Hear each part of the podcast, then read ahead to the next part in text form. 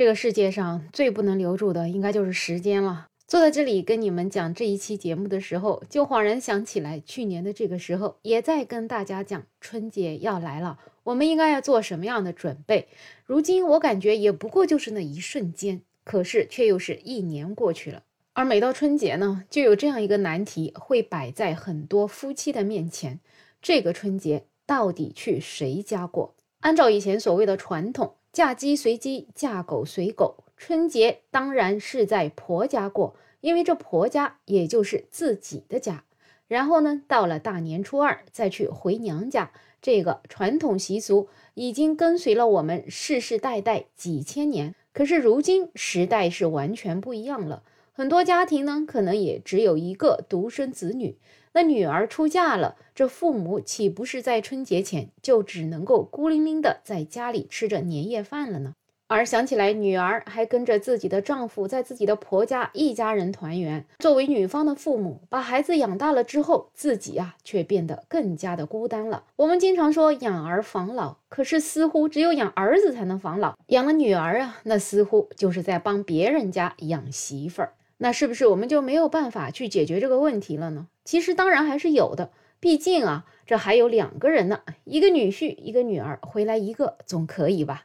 像在广州生活的李小姐呢，她跟自己的先生如今结婚了六年了。他们这几年就是采取了各回各家过年的方式。其实，在他们结婚的第一年呢，她是满心期待的跟着先生去了他的老家。可是那里的气候、生活习惯和方言都跟广州截然不同，这个就让她心里感到极度的不适应。在她的心里面，那种不适应远超过了第一次去先生家的新鲜感。随着时间的流逝呢，他自己也开始思考，每年都要回老家待上十几天，而自己的父母却无人陪伴，他觉得愧疚，觉得自己应该多陪陪自己的父母。所以在第二年的年底呢，他就跟先生大胆的建议，各自回家过年，各找自己的妈。而这样的提议呢，也让两个人产生了激烈的争吵，甚至一度闹到了离婚的地步。最终在冷静下来之后呢，先生理解了他的想法，他选择了妥协，所以他们就开始了这种特殊的过年方式。如今四年过去了，他们这种过年的方式呢，应该也是获得了两方面老人的理解，可能老人家也是更关心两个年轻人自己是否和谐，是否开心吧。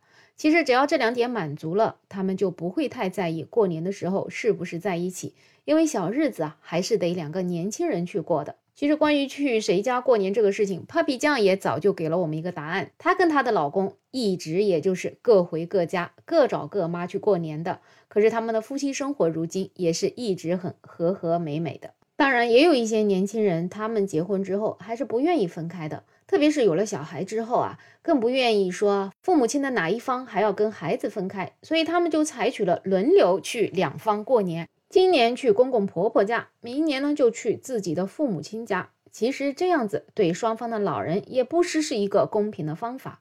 当然，我还有一个更好的办法，因为我自己也是这么做的。每到过年的时候呢，我就会让我自己的父母亲跟我的公公婆婆都到我家里一起来过年。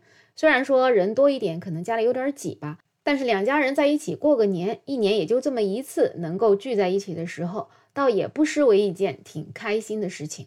当然，也不是每一对夫妻都是这么好商量的。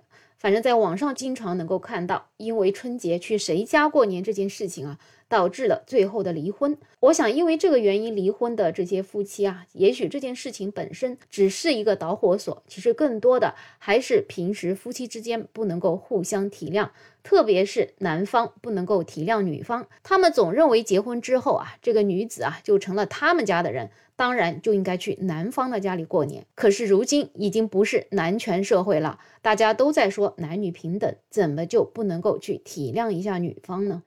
就像前面所提到的李小姐，虽然最后他们达成了共识，各回各家，可是里面有一个词，想必大家也能够注意到，也就是这男方啊是对她进行了一个妥协。用了“妥协”这个词，显然就是男方让步了。他认为过年去男方家是天经地义的事儿。如今我能够答应让你回你自己的父母亲家里过年，那就是我做出的最大的让步。想想他们结婚了六年，大概率他还没有去过女方家过年吧。所以不管如何，还是希望我们的未来能够更加的开放一些。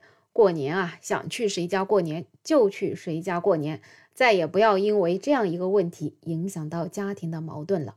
好了，本期话题就聊这么多，欢迎在评论区留言。我是梅乐，我们下期再见。